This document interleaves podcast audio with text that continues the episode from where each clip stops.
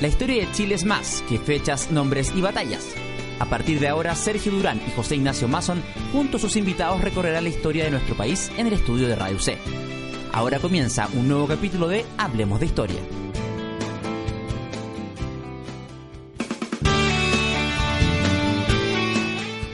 Bienvenidos amigos de Radio C, ideas que suenan bien, radioc.cl, nuevo capítulo de Hablemos de Historia, comienza en este instante. Sergio Durán me acompaña en la conducción, ¿cómo va Sergio? Hola, ¿qué tal? Muy bien.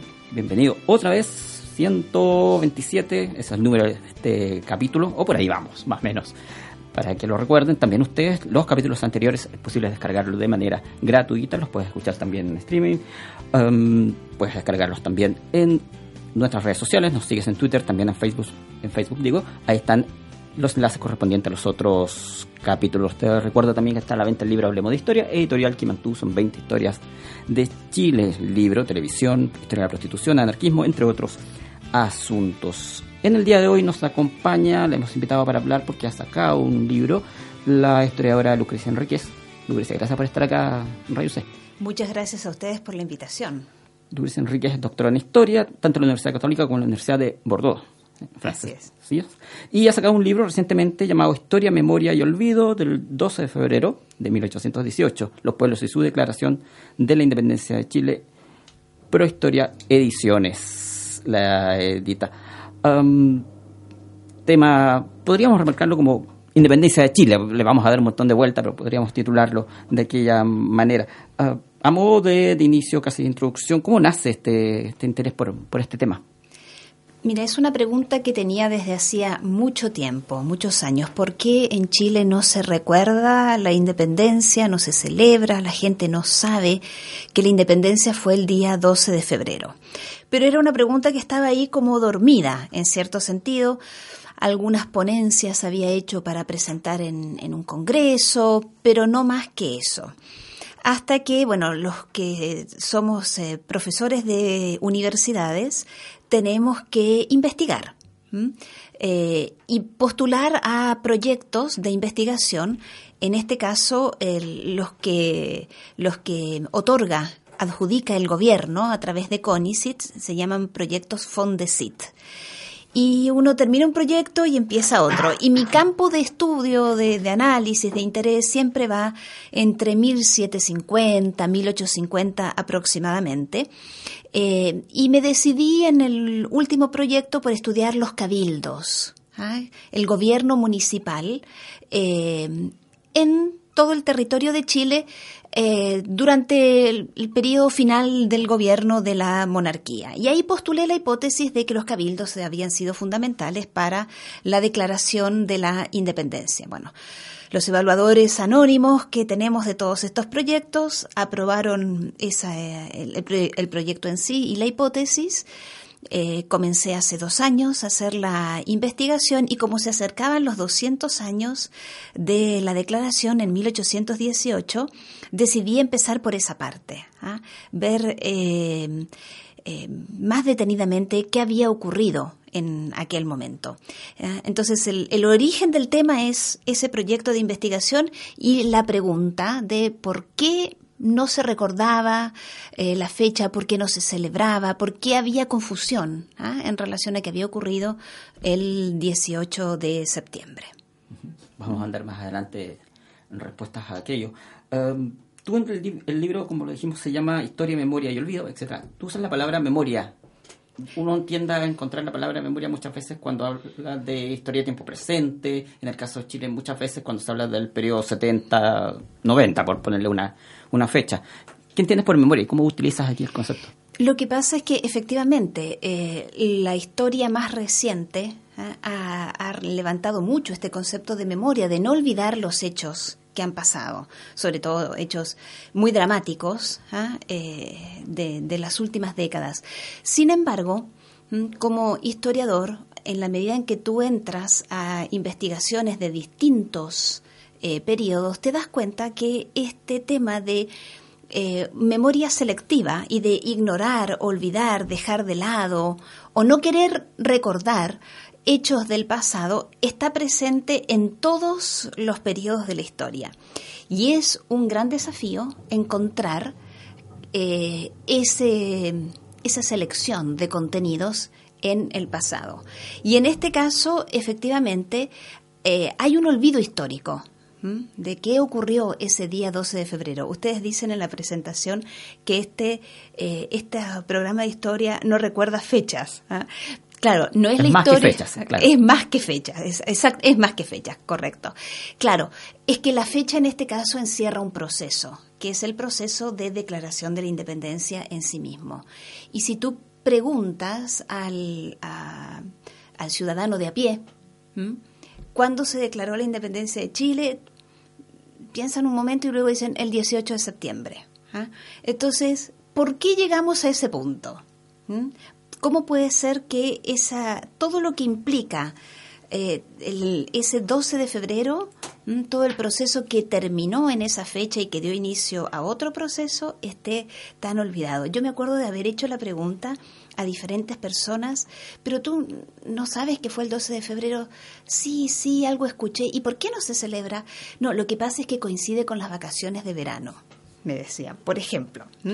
Entonces eh, consideraban que ese hecho hacía que no había nadie para celebrar y ya era vacaciones, ¿para qué dar un feriado? O sea, para que tú veas cómo realmente en torno a, a la declaración de la independencia hay todo tipo de, teorías ¿ah? eh, y, que lo que te decía, el ciudadano de a pie normalmente eh, no, no, lo sabe.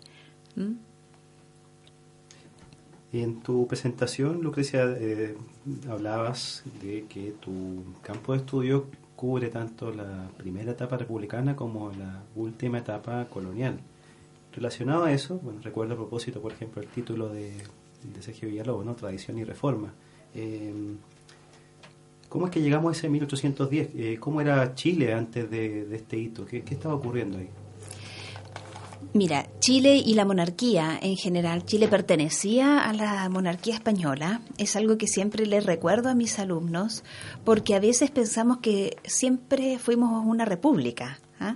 pero gobernó un rey, en este, en este territorio, ¿ah? en, un pasado no tan lejano, en realidad. Em, una monarquía que estaba empeñada en eh, reformas de gobierno, reformas económicas, reformas del comercio, reformas fiscales, que habían arrancado precisamente eh, hacia mediados del siglo XVIII para poder em, retomar el control del el territorio americano, recaudar eh, más eh, impuestos, porque había muchísimo contrabando, muchísima evasión. Eh, un Chile que no se vio perjudicado por ese tipo de reformismo, en el sentido de que se activó más la economía, aunque se cobraron más los impuestos que antes las élites habían eludido de diferentes formas. Mm, eh, en esta etapa también se hizo esta gran reforma de gobierno que fueron las intendencias. ¿ah? Y, también fue bien importante para el año 1810 porque se restablecieron muchos cabildos, ¿eh? el gobierno de la ciudad, ¿ah? que em, estaban sin funcionar desde gran parte del siglo XVIII. Mm, y la primera vez que vemos a estos cabildos restablecidos más los antiguos, actuando en común, precisamente fue en 1810. Eh, bueno, y la pregunta de todos siempre es qué pasó en 1810, por qué se llegó a esta situación. Es también tu pregunta, Sergio, ¿no es cierto? Eh, la monarquía española estaba en un proceso de crisis muy profundo a raíz de la invasión del ejército francés, Napoleón, a la península ibérica, no solamente a España, sino también a Portugal. Eh, en realidad Napoleón había pedido permiso para pasar por España camino a Portugal, que estaba aliada con Inglaterra, la enemiga de Napoleón en su avance y conquista del territorio europeo, pero no fue un paso del ejército, sino que atacaron y tomaron las ciudades del norte de la península. Recuerdo que todavía está en todas esas ciudades muy, muy vivamente. Eh, entonces, España se dio cuenta que en realidad había, eh, estaba siendo invadida por eh, Napoleón Bonaparte. Y esto llevó a un enfrentamiento profundo entre el rey, Carlos IV, y su hijo Fernando, que tenía eh, que era de larga data en realidad, y hubo un motín, el motín de Aranjuez, por el cual eh, Fernando y sus seguidores obligaron a Carlos a abdicar en favor de Fernando. Entonces Napoleón reunió eh, a, ambos, a Fernando y a Carlos, en la ciudad de Bayona, les dijo que era para reconciliarlos y en realidad obligó a lo que conocemos como las, las abdicaciones de Bayona, ¿no? Carlos tuvo, eh, perdón, Fernando tuvo que devolver la corona a su padre, Carlos, y Carlos la, eh, entregó a, eh, a, Napoleón, quien designó a su hermano José Bonaparte como el nuevo rey de España. Y este hecho, cuando fue conocido por la sociedad en general, fue considerado como ilegítimo. Estrictamente no lo era porque las abdicaciones eran posibles, pero pero lo que la sociedad rechazó fue que fueran forzadas. Y no fue reconocido como rey legítimo eh, José Bonaparte, que todos conocemos también del colegio, eso sí, Pepe Botella, ¿no es cierto? Em, y eso derivó en un movimiento a favor de la em, coronación de Fernando. ¿ah? Fernando, al que se llamaba el bien amado, el monarca deseado. Y eh, como se consideraba que el nuevo rey no era legítimo, como les decía, en los diferentes territorios se formaron juntas de gobierno, eh, primero en la península, ¿ah? a favor de Fernando VII en su nombre, que gobernaban en lugar de él que estaba prisionero de Napoleón Bonaparte.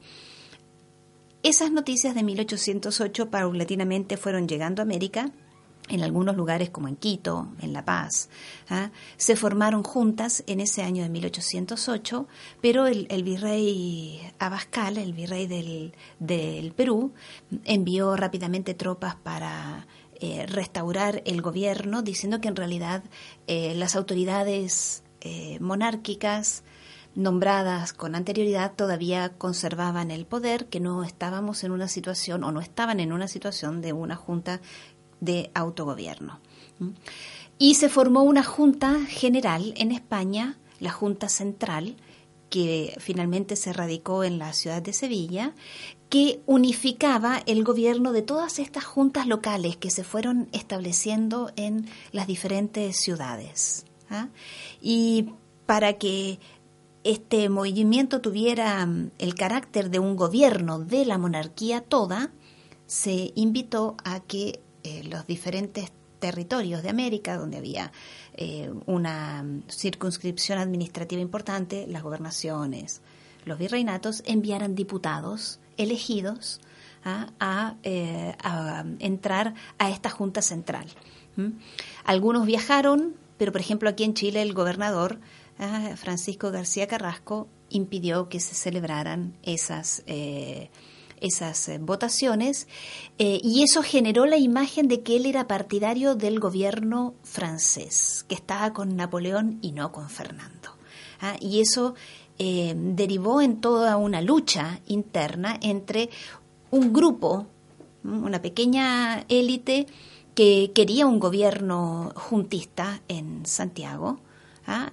ya en, en, ese año de 1810, en los primeros meses, contra eh, García Carrasco, eh, que además era un militar, que había llegado al gobierno, no era muy eh, aceptado por la población, tenía una acusación de ser contrabandista.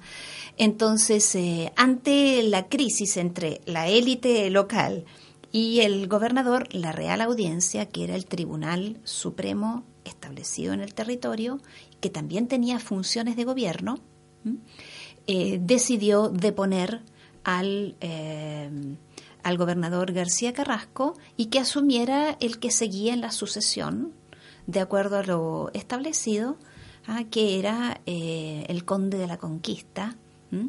y, y, él fue, Toro Zambrano, y él fue el nuevo gobernador del territorio, pero también estaba permanentemente en esa tensión ¿ah? en sí eh, obedecía o seguía, porque la Real Audiencia le había dado el poder, en definitiva. Entonces la Real Audiencia quería que, que él eh, lo la representara de alguna manera y estaban los grupos de la élite local en torno al cabildo que querían la formación de una junta. Entonces, el, problema político entre estos dos núcleos se centró porque en el reconocimiento de una nueva autoridad que quería controlar el poder en toda la monarquía, que era el Consejo de Regencia. Pero ese Consejo de Regencia no había sido eh, legitimado con el voto de las ciudades, de lo que se llamaban los pueblos de la monarquía. Entonces se consideró ilegítimo. Y si bien en un momento Toro Zambrano tuvo que ceder un poco a las presiones de la audiencia y hacer que se jurara el reconocimiento a, este consejo, finalmente eh, la élite local logró eh, que se reuniera un cabildo abierto, ¿ah? el famoso día 18 de septiembre de 1810, donde se formó una junta de gobierno en nombre de Fernando VII. ¿Mm? De esa manera Chile permanecía dentro de la monarquía y por eso no podemos hablar de independencia ese día. ¿ah? porque no estuvo en la mente de nadie. Después vamos a hablar igual cómo fue reinterpretado ese 18 de septiembre. ¿ah? Pero expresó un triunfo de la élite local ¿ah? eh, y el inicio de un autogobierno. Un momento muy importante, pero eh, en contra de las otras autoridades políticas que eh, todavía, aunque ya habían sido nombradas por por la monarquía antes todavía estaban en el poder. Así que a partir del 18 de septiembre de 1810, paulatinamente empezó el autogobierno y un proceso de sustitución de esas autoridades políticas que eh, habían sido nombradas por, eh, desde Madrid por la monarquía. La primera conmemoración del 18 de septiembre, entiendo, se produce tanto en Panamá como en la Patria Vieja. En 1812, me parece. ¿Había ya una connotación independentista de, en esta conmemoración? Mira, la primera vez que se recordó, se conmemoró fue en 1811. Ah, inmediatamente, un año después. Y, lo que hay es una, un proceso bien paulatino de eh, reconocerse no dependiente de las autoridades que en España quieren gobernar en nombre del rey toda la monarquía. No es independencia absoluta, que es lo que después pasó en 1818. ¿ah? ¿Por qué? Porque todavía se reconoce al rey Fernando VII como eh, el rey de este territorio. Lo que pasa es que en la eh, conformación de una monarquía, tú tienes dos partes, el rey y los reinos. ¿ah? Y los reinos delegan, al reconocer al rey como tal y jurarle fidelidad, delegan la soberanía. En este caso, ¿qué fue lo que ocurrió? Que Fernando VII abdicó a favor de su padre y bueno, la corona se, se trianguló llegando finalmente a José Bonaparte. Entonces, el pacto que une, según lo que se llama la constitución histórica de la monarquía. ¿eh? El pacto que une al rey con el reino se rompió, pero lo rompió el rey. ¿Mm? Entonces el reino recupera su em, posibilidad de elegir a otro soberano.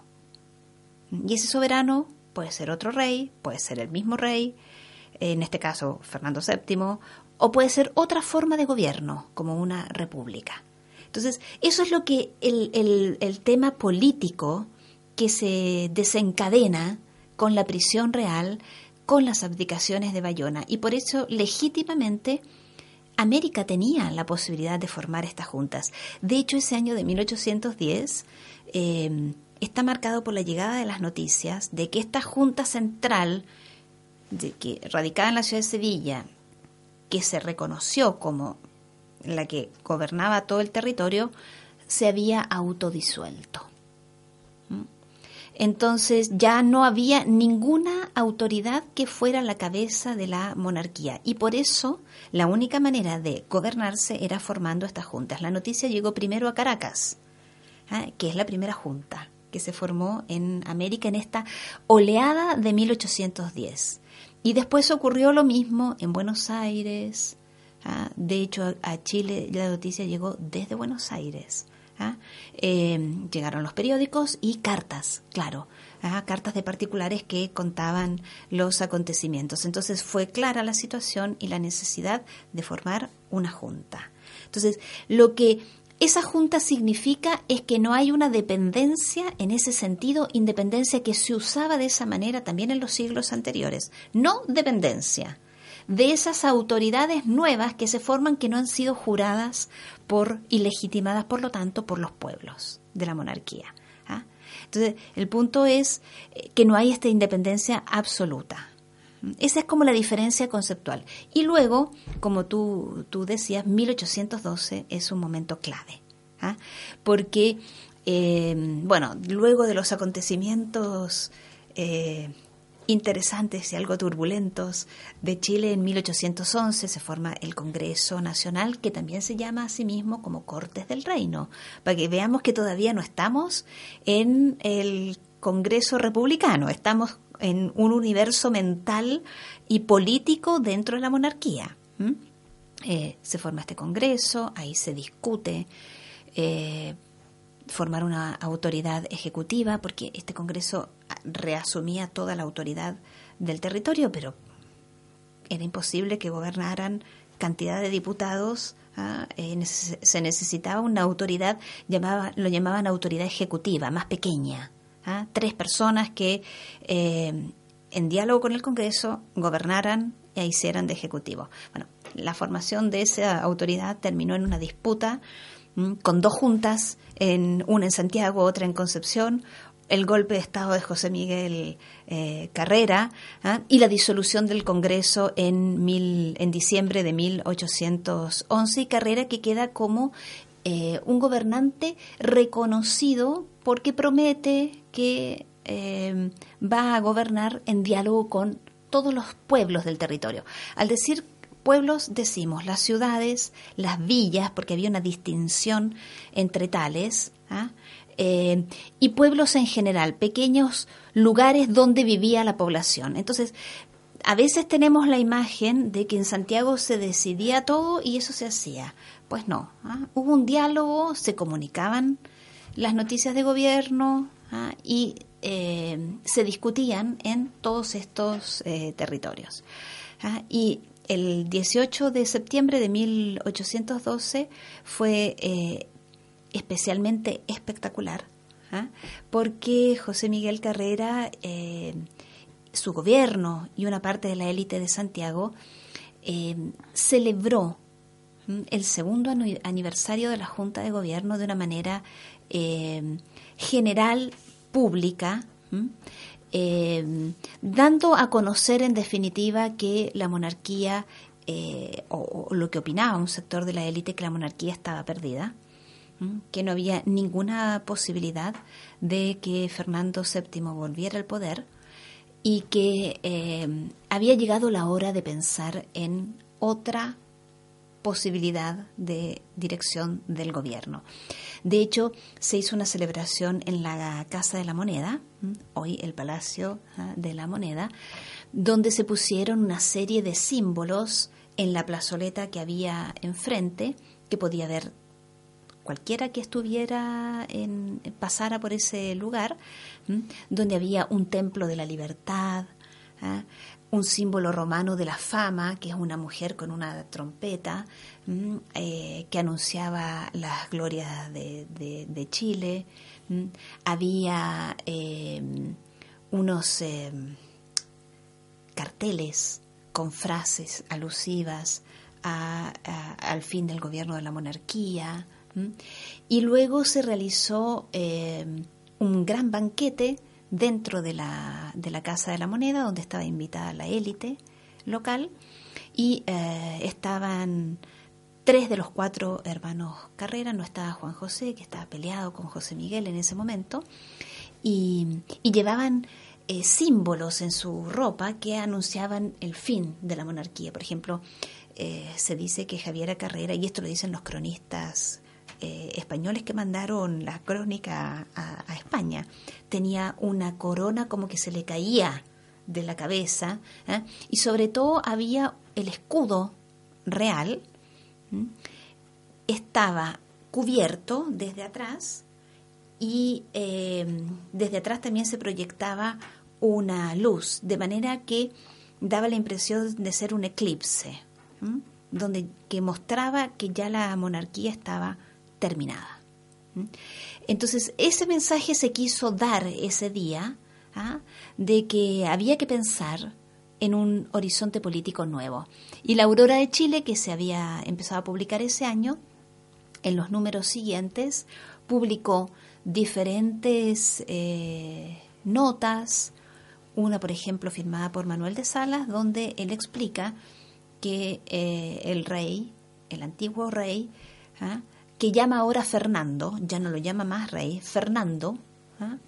eh, rompió el pacto y que ya no hay ningún juramento que eh, vincule al reino con la persona de, Fernando.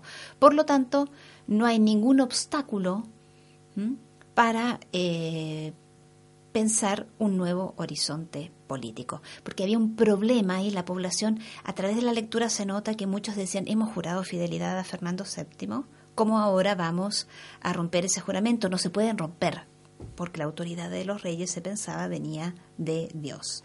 Entonces, entre la celebración del, del 18, que no fue exactamente el 18, sino unos días después, y estas eh, eh, estas noticias, estas eh, editoriales que se publicaban, se lanza al territorio hacia una nueva época y eso se completa con la publicación del Reglamento Constitucional Provisorio de 1812, fines de octubre, eh, donde Carrera no da y, sus quienes lo escriben, porque esto no, nace de un, de un, congreso, no dan el paso a la independencia tampoco. Todavía reconocen a Fernando VII, pero al dictarse una constitución propia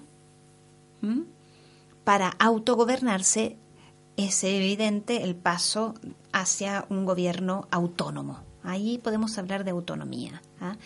y eso significó no reconocer la constitución que la monarquía se había dado en la ciudad de Cádiz ese mismo año de 1812.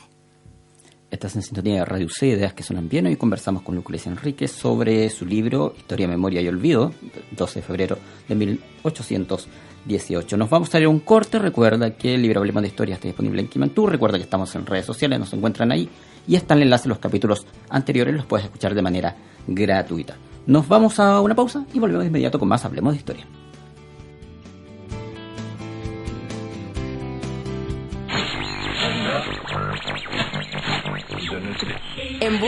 Música nueva?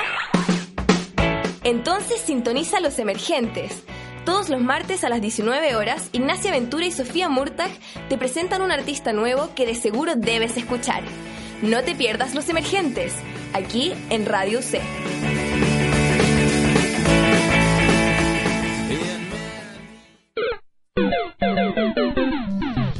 Que no se termine el juego. Luis Núñez y Andrés Simon te esperan todos los viernes de 14 a 15 horas para hablar sobre todo lo que necesitas saber de la industria de los videojuegos. Escucha Entre Pixeles, solo por radioc.cl.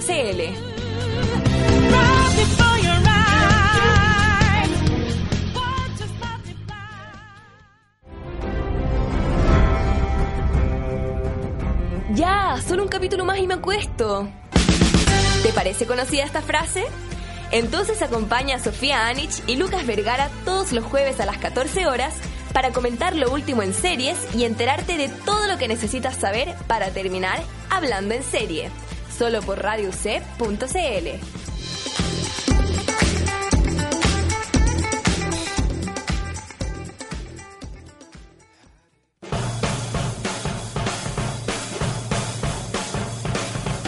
El cine se ve mejor sin subtítulos. Sintonízanos todos los martes a las 14 horas y conoce lo mejor del séptimo arte junto a Isidoro Hernández. Las películas que no puedes dejar de ver y los referentes más importantes de la industria los conoces aquí, en Radio C.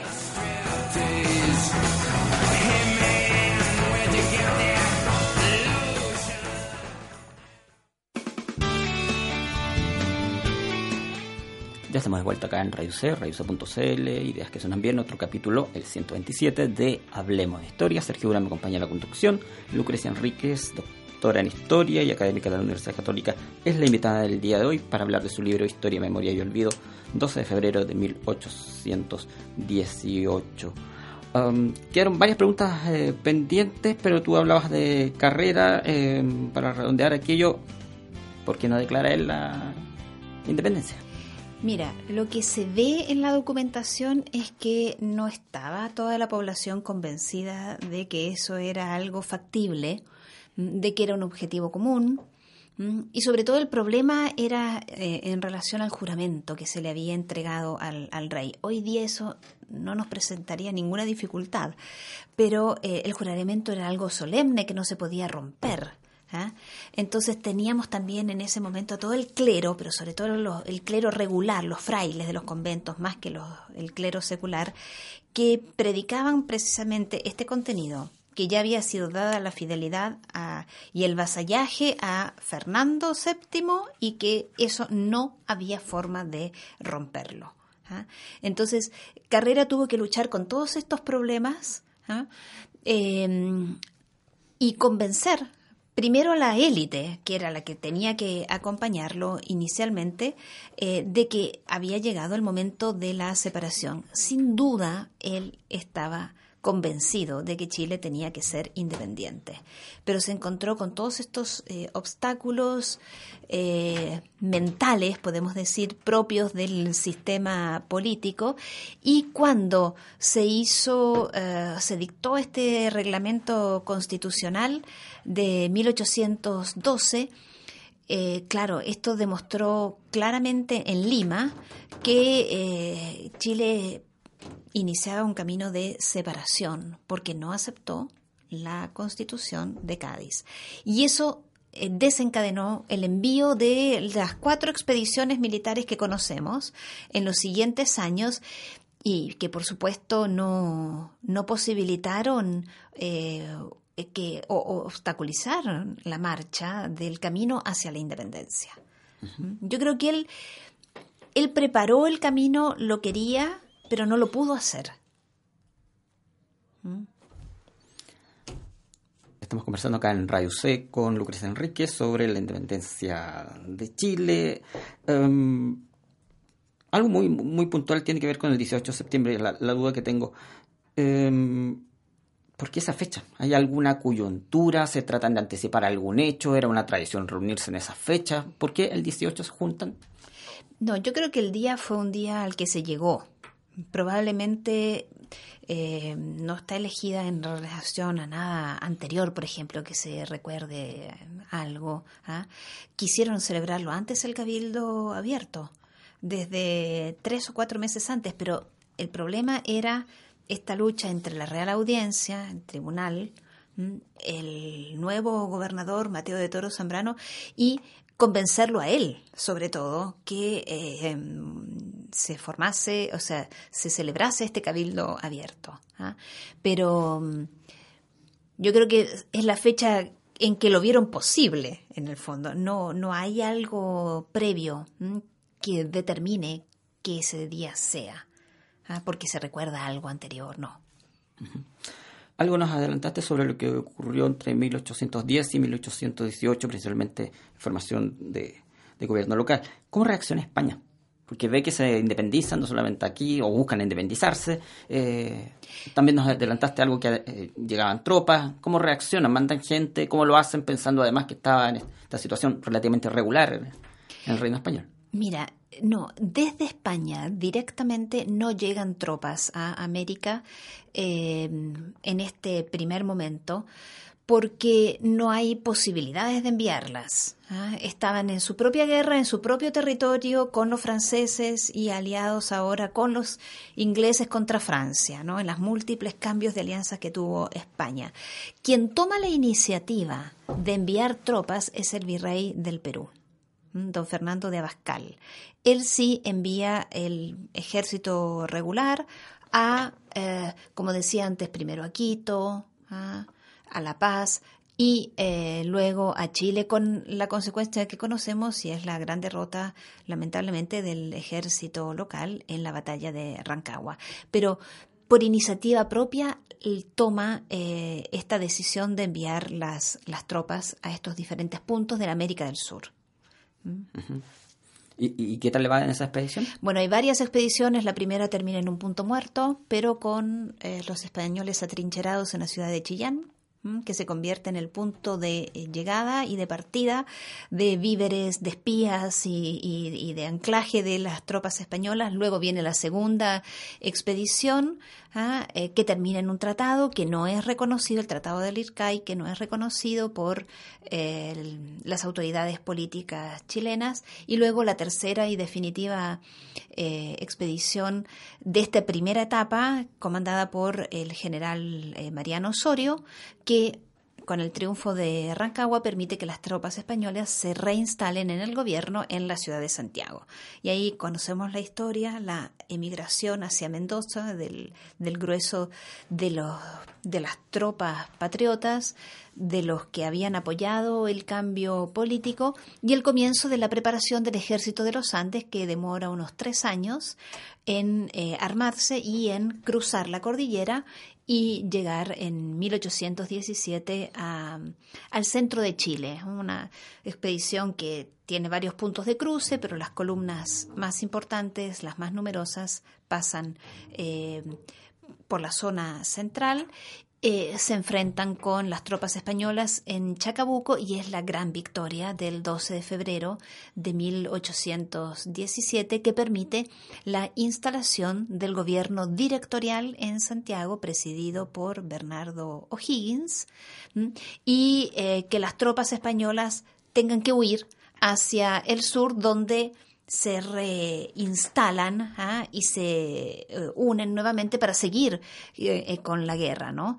contra el ejército de los Andes. Pero Chacabuco es un antes y un después indiscutido en, en, la recuperación del territorio que ya a partir de ese momento siente y piensa que tiene que ser independiente. De hecho, todos hablan de que la convicción después de Chacabuco es que Chile vive ya una independencia de hecho, aunque están las tropas españolas en el sur.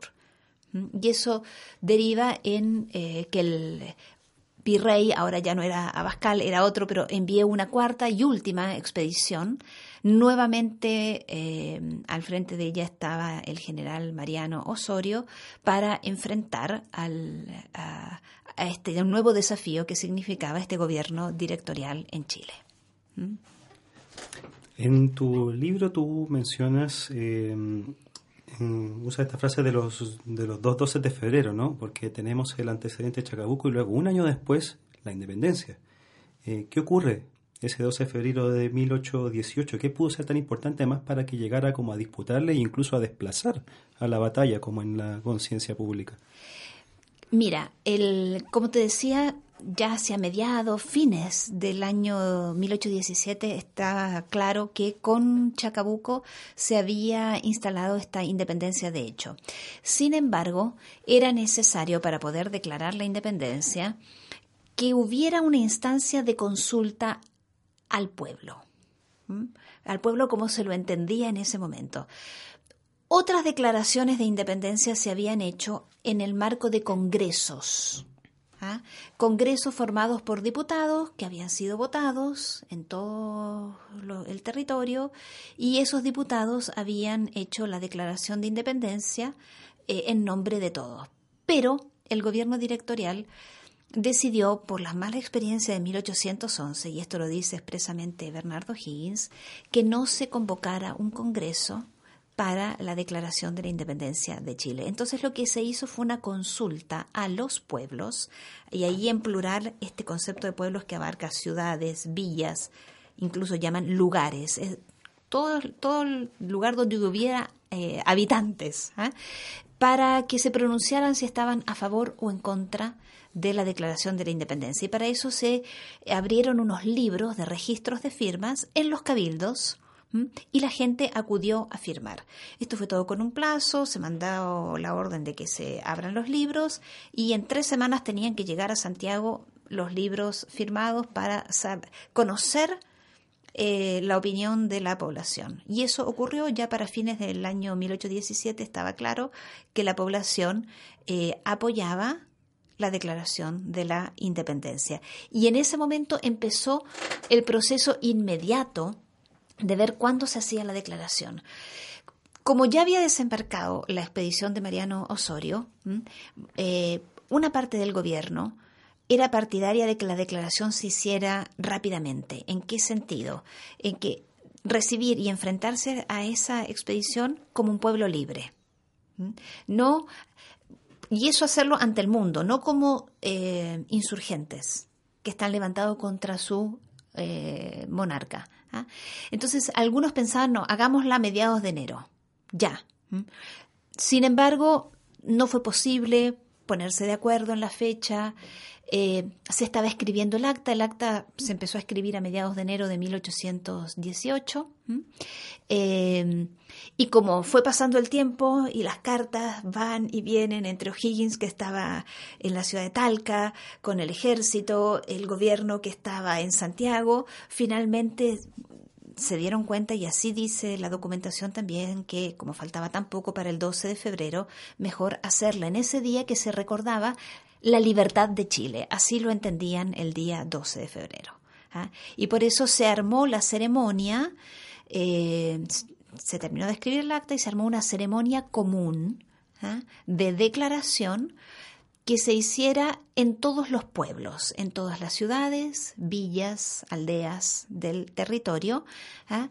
en los cabildos. Y se mandó toda una comunicación a, los cabildos con la ceremonia como tal, el acta, ¿ah? unas medallas que también se, iban a, repartir. Y eh, de hecho el día 12 de febrero la ceremonia se pudo hacer simultáneamente en Santiago, en Valparaíso y en Talca. Y en los otros pueblos fue en las dos, tres semanas siguientes, en la medida en que recibieron la noticia y pudieron armar la ceremonia como tal. Entonces, en el transcurso de un mes aproximadamente, la, la eh, independencia fue declarada y legitimada con el juramento de la población. ¿ah? Por eso a veces conocemos la ceremonia como una eh, jura de la independencia, porque la población juró la independencia del Estado chileno. Entonces eh, hubo consideraciones pragmáticas, pero también eh, una decisión consciente por usar una fecha que ya tenía una, carga importante. Exacto, un contenido. Y además, bueno, si, si pensamos también y vamos al otro contenido de la fecha, por lo menos para los que vivían en Santiago, era se celebraba la fundación de la ciudad. Entonces eh, tenía y muchas por mucho tiempo se, se recordó este triple contenido, ya, pero lo inmediato fue claramente la batalla de Chacabuco. Tú le das una importancia a tu libro a la prensa escrita. ¿Por qué? ¿Hace olvidar finalmente esa fecha? No, yo no, culpabilizo a la, prensa como tal, porque la prensa muestra lo que pasa. ¿ah? Em, lo que ocurre es que paulatinamente va mostrando de qué manera eh, se deja de celebrar ¿ah? el, el 12 de febrero. Eh, y eso es bien llamativo porque fue un feriado, fue una fiesta cívica. ¿ah? Inmediatamente después de, de, echar la declaración y mientras gobernaba el mismo Bernardo O'Higgins. Eh, y se celebró durante casi 20 años como una fiesta cívica nacional y como un hito fundamental. Lo que pasa es que había muchas celebraciones. También se celebraba el 18 de septiembre. Nunca perdió eh, el carácter que se le atribuyó del primer momento, el primer acto que desencadenó el proceso. Y a veces se lo recordaba de diferentes formas, como una regeneración, ¿ah? un nuevo nacimiento en el fondo del, de Chile a partir del 18 de septiembre. Eh, pero el 12 de febrero fue la declaración, una ceremonia más o menos calcada sobre las juras reales, ¿ah? que se hizo en el caso, bueno, en las plazas, eh, tomando el juramento a la población, y, también se hacía una especie de movimiento batido con la bandera nacional que en la simbología de la época monárquica cada vez que eh, asumía un nuevo rey, ese estandarte representaba a la persona real y se eh, lo reconocía, se lo vivaba como la nueva autoridad. Entonces, sobre esa, esa construcción mental, ese, ese lenguaje político, ¿ah? se calcó, se, se repicó esta ceremonia, pero transmitiendo ahora la soberanía, no entre reyes, sino ¿ah? eh, al Estado independiente. ¿Mm? En, tu texto también eh, dedicas espacio a, a, discutir, a exponer eh, cómo es que la historiografía chilena ha tratado esta, esta fecha. Em, da para largo, ¿no? Pero eh, hay un autor al que tú le dedicas una importancia especial que, es Luis Valencia, ¿cierto? Representante de lo que llama esta tradición penquista. ¿De qué se trata esta tradición y por qué le asigna esta, esa importancia a este autor en particular? Mira, eh, precisamente cuando yo estaba armando esta investigación eh, y viendo toda la documentación que está en el Archivo Histórico Nacional, eh, que me, muestra, me mostraba claramente la importancia del 12 de febrero, que ese día había sido la declaración de independencia, que así lo había sabido y reconocido el siglo XIX entero, así lo habían dicho los contemporáneos. Pongo, de hecho, en el libro los testimonios de Juan Egaña, eh, de Vicente Pérez Rosales, etc. Em, Diego Barros Arana jamás dudó que el día 12 de febrero fue la declaración de la independencia, mm, Vicuña Maquena tampoco. ¿ah? Entonces, eh, lo, lo, único que no encajaba ni con los documentos, ni con eh, la historiografía, era esta tesis del primero de enero. Entonces dije, bien, voy a, leer a fondo a Luis Valencia Varia, conseguir lo que él había publicado y quiero ver los documentos que él eh, revisó. Entonces cuando empiezo a leer sus textos me encuentro con el problema de que los documentos no estaban citados. ¿Mm? O sea, decía, están, de algunos, están en tal archivo, pero no dónde. ¿ya? Entonces... Eh, comenzó la búsqueda, casi una casa, podría decir así, de esa documentación con mi ayudante, a la que quiero nombrar especialmente María José Alarcón, que trabajó muchísimo en esta búsqueda. Empezamos las dos ahí a, a, ver dónde podían eh, estar. Em, y después de mucho tiempo y de muchas dificultades, los documentos fueron apareciendo. Y al leerlos fue la gran sorpresa. Ah, por ejemplo, Valencia Varia tiene una primera publicación que llama él El Testamento Político de O'Higgins, que es un, escrito que no está firmado por O'Higgins ni por nadie, que eh, es un borrador, tiene tachaduras, escritura al margen de más de una letra en el mismo papel, que él sitúa en los manuscritos de Diego Barros Arana. Entonces, cuando buscando, buscando, buscando, apareció. Ahí me di cuenta que la transcripción que él había hecho no se correspondía con la realidad y que estábamos frente a un borrador de origen desconocido. Luego, buscando otros documentos en el Archivo Nacional, apareció un documento muy semejante al de los manuscritos de Barros Arana, prácticamente igual, eh, pero con las mismas características, sin firma, borrador, tachaduras. Eh, que tampoco se le puede atribuir a O'Higgins. Entonces no hay ningún testamento político de O'Higgins ahí. Es imposible.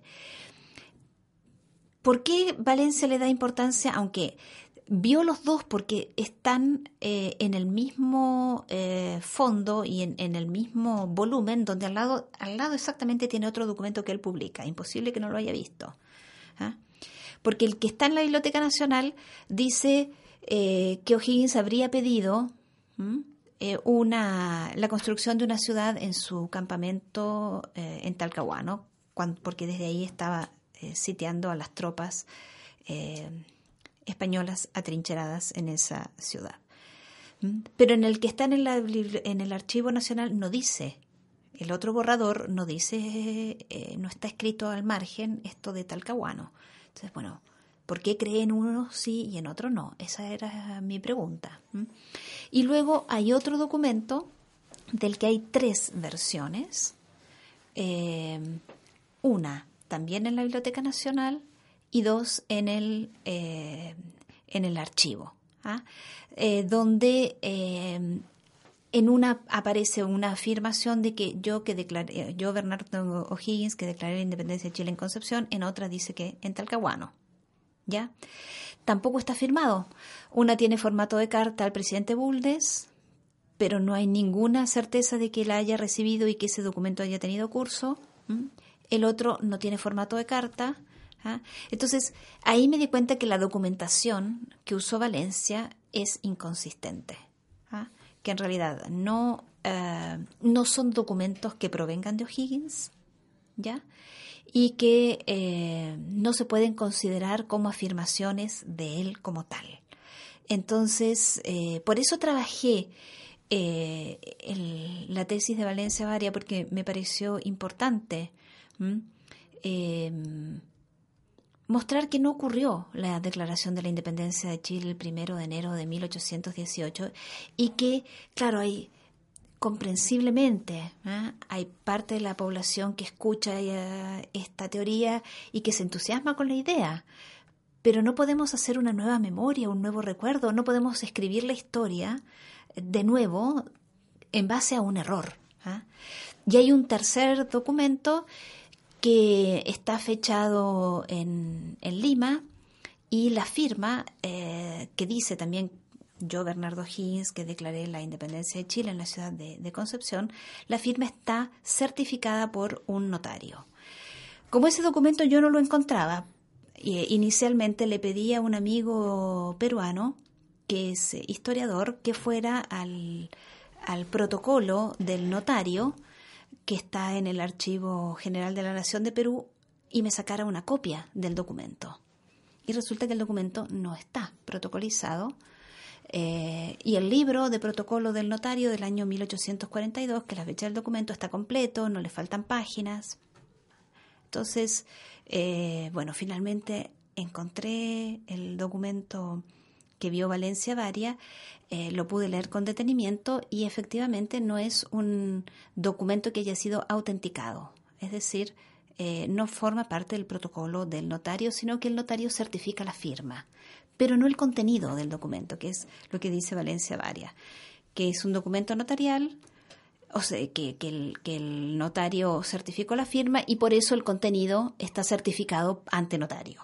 Pero cuando un notario certifica una firma, certifica eso, la firma y no todos los contenidos que hay en eh, un documento. Entonces, en realidad yo no encontré que estuviera documentada la fecha del primero de enero como la que corresponde a la declaración de la independencia de Chile. No, sí, sí, no, dale. Nos quedan unos, algunos minutos de, de programa, últimos cinco minutos, y antes que Sergio te, te pregunto sobre fuentes, archivos, etcétera, para consultar y, y saber más del tema. Em, antes te preguntaba, bueno, y después del 18 de septiembre, ¿qué pasó? Ahora te pregunto, después del de, 18 de septiembre de 1810, ¿qué pasó inmediatamente después de ese 1818? ¿Qué, qué vino para, para esa independencia que tú quieras remarcar? Mira, eh, como te decía, fue una fiesta cívica em, y comenzó todo el proceso de constituir el Estado, es decir, de darle una constitución. Y eso fue un proceso complicado, una década ahí más o menos de discusiones sobre los contenidos de la Constitución, eh, de cómo eh, iba a ser el gobierno republicano, etcétera, ¿ah? que derivó en un mm, enfrentamiento político entre dos sectores, un núcleo más conservador, ¿ah? que estaban los famosos pelucones o conservadores, los, los aristócratas de la, de la colonia, el grupo de los estanqueros, liderado por eh, Diego Portales, y otro grupo más, eh, más liberal, ¿ah? los llamados pipiolos, los innovadores, que querían una constitución más de corte liberal. Bueno, llegaron a un enfrentamiento en una guerra civil en 1829 con el triunfo de eh, los conservadores y la instalación del gobierno conservador que tenía también en su núcleo de eh, alianza política a los ojiguinistas que consideraban que O'Higgins tenía que volver, estaba exiliado en el Perú desde 1823, porque era el que iba a poder darle cohesión y orden a esta república. ¿ah? Pero eh, el grupo que tenía que gobernaba efectivamente no era partidario de la vuelta de O'Higgins, pensaban que su presencia no iba a unir, sino que a desunir, porque precisamente eh, los problemas de, gobernabilidad empezaron en el gobierno de él, que terminó en, su, caída del poder. Entonces, eh, eso fue una lucha durante toda la, década de 1830 y se empezó a conformar este núcleo opositor al gobierno eh, que se reunía, los ojiguinistas que se reunían los 12 de febrero, cada vez que estaba esta celebración ah, eh, pública de la, y la, el Te Deum en la catedral. ¿ah? Y eso en el contexto de las dificultades de mantener estable la República. Hubo muchos levantamientos militares e intentos de, de mm, desembarco en Chile de tropas chilenas, de militares que estaban exiliados en el Perú, eso derivó en que en el año 1837, por medio de un decreto supremo, se em, decidiera que no se celebraba más públicamente el 12 de febrero y que todas las fiestas que reunían al Chile independiente se iban a concentrar en un solo día, que era el 18 de septiembre. Y ahí el contenido independentista de la República, de autogobierno, de orden, todo pasó al 18 de septiembre y la población fue educada de esa manera, ¿ah? que, la, que Chile, su independencia y todo lo que era se celebraba el día 18 de septiembre.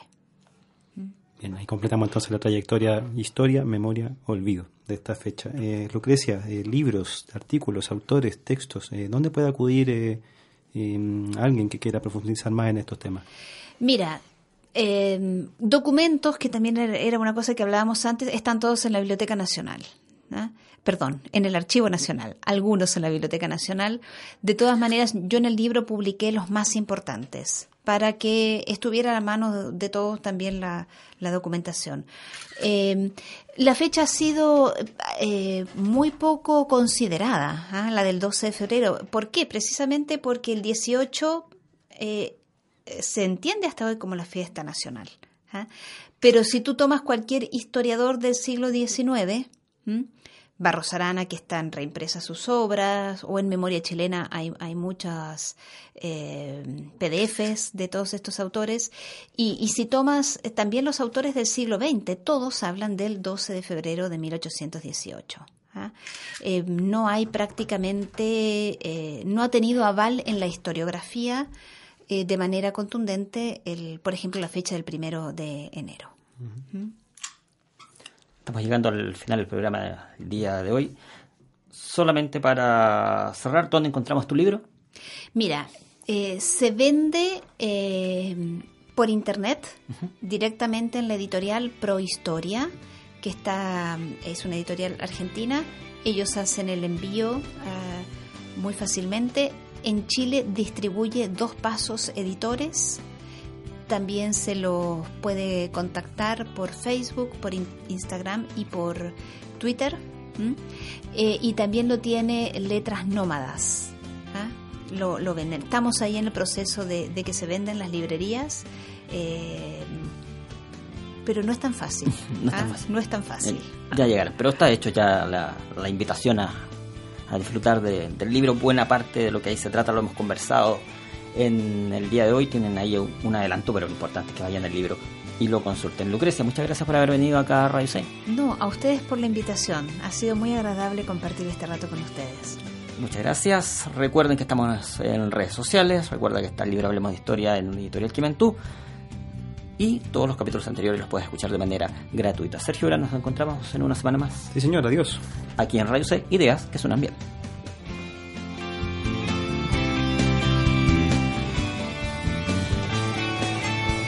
Sergio Durán y José Ignacio Mason, junto a sus invitados, hicieron un recorrido por la historia de Chile. Vuelve a escucharlos en un nuevo capítulo de Hablemos de Historia en Radio C.